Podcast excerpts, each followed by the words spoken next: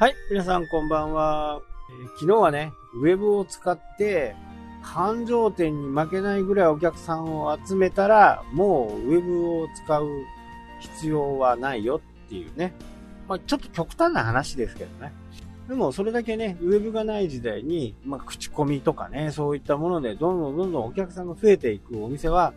もう多数あったっていうことです。ね、ウェブを使わない手はないとは思うんですけど、じゃあ、札幌とかのね、スープカレー屋さん、2時間待ちとかね、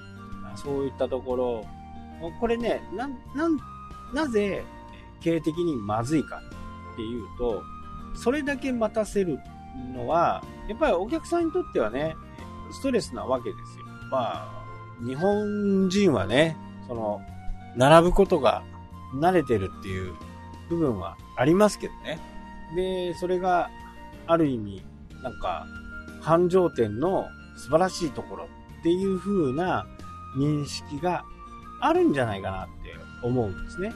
まあ僕もね、一回ぐらいはね、そういうところを食べてみたいなと。まあ2時間ぐらい待ってもいいのかなって、やっぱ思ったりするんで、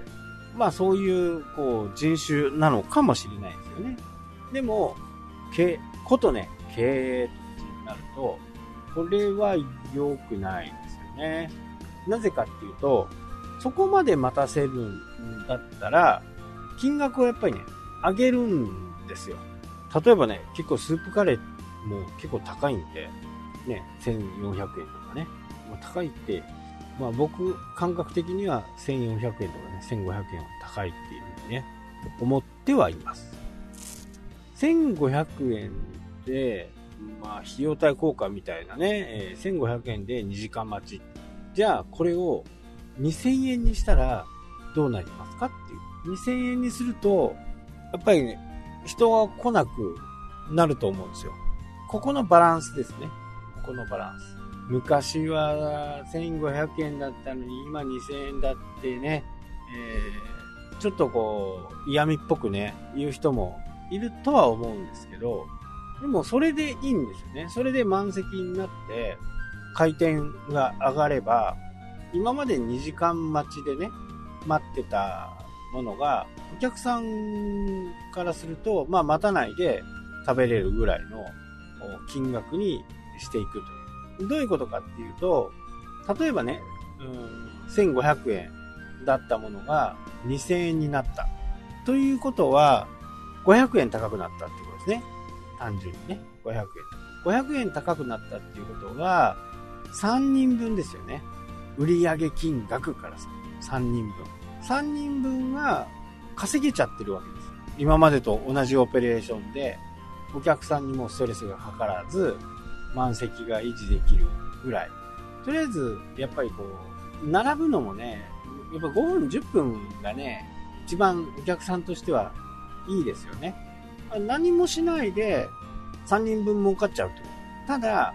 ここが注意点なんですけど、同じもの、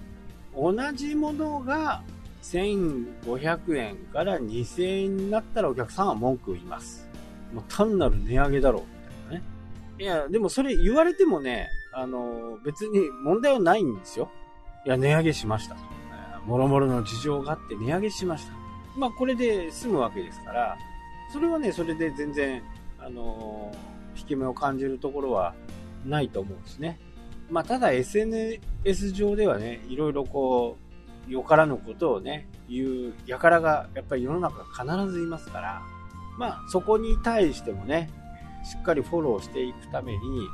今まで1500円だったものが2000円に簡単にするんじゃなくって、その500円の付加価値をつけてあげる。まあちょっと僕はね、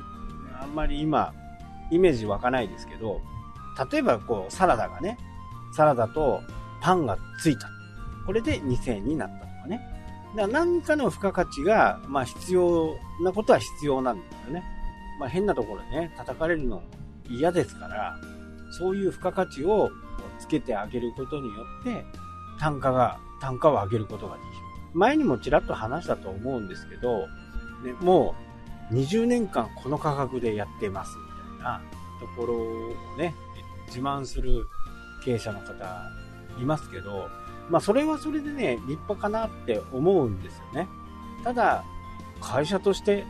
もしね、社員さんとかパートさんとかいるものからするとね、いれば、やっぱりそこに給料をアップしてあげたりとか、福利厚生を良くしてあげたいとか、まあそういったところにお金も使いたい、使ってあげた方がいいわけですよね。そのためにも値上げをする。あたかもね、えー、俺は偉いんだみたいな、いう風に言う方がいらっしゃいますけど、まあそれはそれでね、全然よろしくないと思う。単価を上げて、儲けを増やして、自分の懐に入れなくてもね、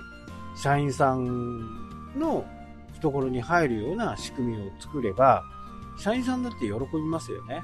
ここが結構ね、えー、難しいところではあるんですけど、やっぱりしっかりね、値上げをしていくっていう。まあ、単なる値上げじゃダメですよ。そこに付加価値をつけてね、まあ、お客さんを説得できるような、まあ、付加価値をつけてあげるっていうのが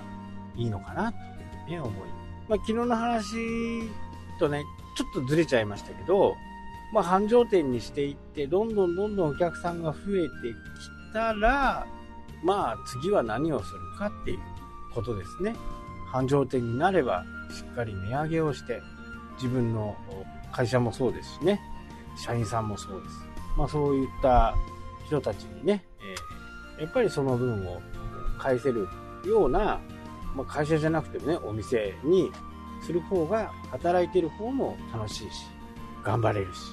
まあそうなっていくのかなというふうに思っています。はい、というわけで、ね、今日はこの辺で終わりとなります。それではまた。したっけ？